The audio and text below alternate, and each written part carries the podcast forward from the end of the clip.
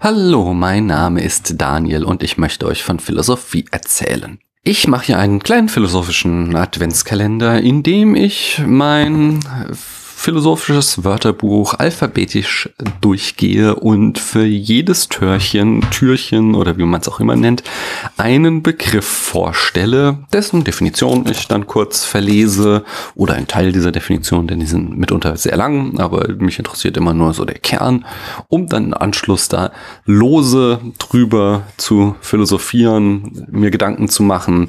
Legt nicht jedes meiner Worte daher auf die Goldwaage und widersprecht mir gerne, wenn ihr etwas ganz ganz anderes seht. Äh, wenn ihr denkt, dass ich Blödsinn erzähle. Ja, haut einfach raus. Daniel hat keine Ahnung. Das könnt ihr zum Beispiel auf dem Blog machen, privatsprache.de. Ihr könnt mir auf Twitter at Privatsprache schreiben, Facebook äh, slash Privatsprache und auf Instagram bin ich auch mit at Privatsprache.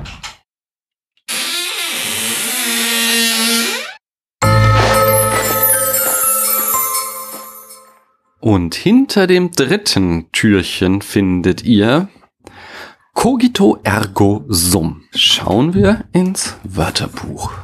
Das habt ihr wahrscheinlich alle schon gehört, oder? Das ist eines der berühmtesten Sprüche der Philosophiegeschichte, das Cogito.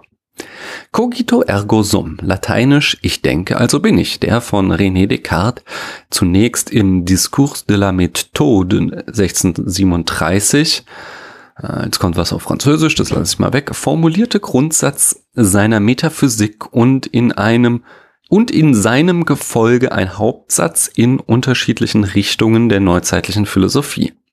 Er setzt den Zweifel an allem dogmatisch festgesetztem und geglaubten voraus und besagt, dass das Ich sich im Denken bzw. Zweifeln als über allen Zweifel erhabenes Sein erfährt, dass das Bewusstsein sich im Denken als Bewusstsein selbst weiß, dass die einzige Seinsgewissheit aus dem bewussten Denken stammt. Ja, Descartes, cogito ergo sum, der Beginn der philosophischen Neuzeit.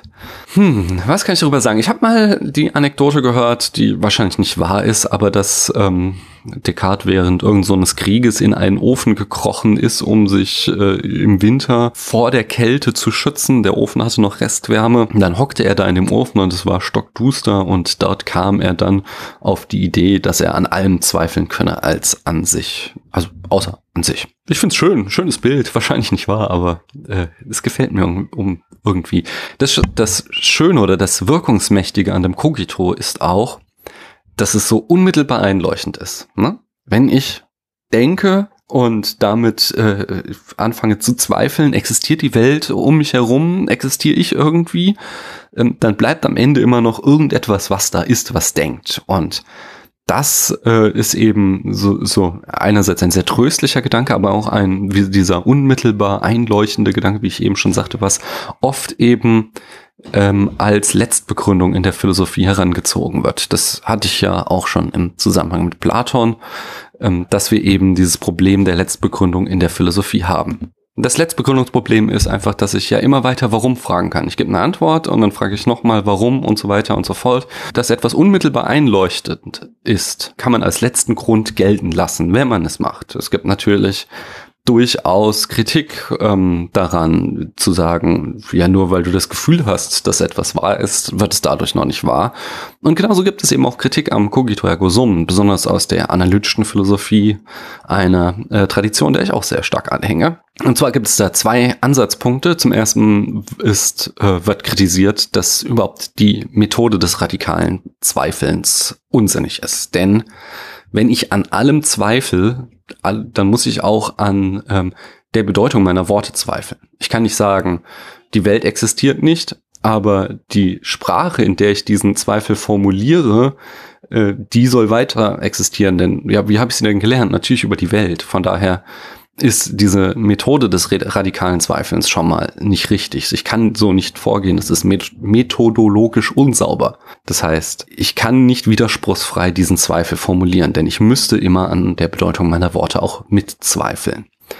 Und mh, hm, die zweite Kritik am Cogito ergo sum ist dann eben auch eine äh, sprachstrukturelle, eine syntaktische, nämlich dass gesagt wird, im Ende wird nicht meine eigene Existenz bewiesen, sondern es wird nur bewiesen, dass das Subjekt des Satzes ich denke einen Existenzquantor benötigt, ähm, nämlich das ergo sum. Äh, also äh, es wird ja hier gesagt, ich denke, also bin ich, aber das ist die, diese Schlussfolgerung ist falsch, denn ähm, das, äh, der Existenzquantor, das, äh, dass ein Ding existiert, ist immer die Voraussetzung dafür, dass ich ihm irgendein Prädikat zuschreiben kann, wie äh, denkend. Also in der formalen Logik würde ich halt immer erst sagen, äh, äh, x existiert, x hat die Eigenschaft, denkend zu sein.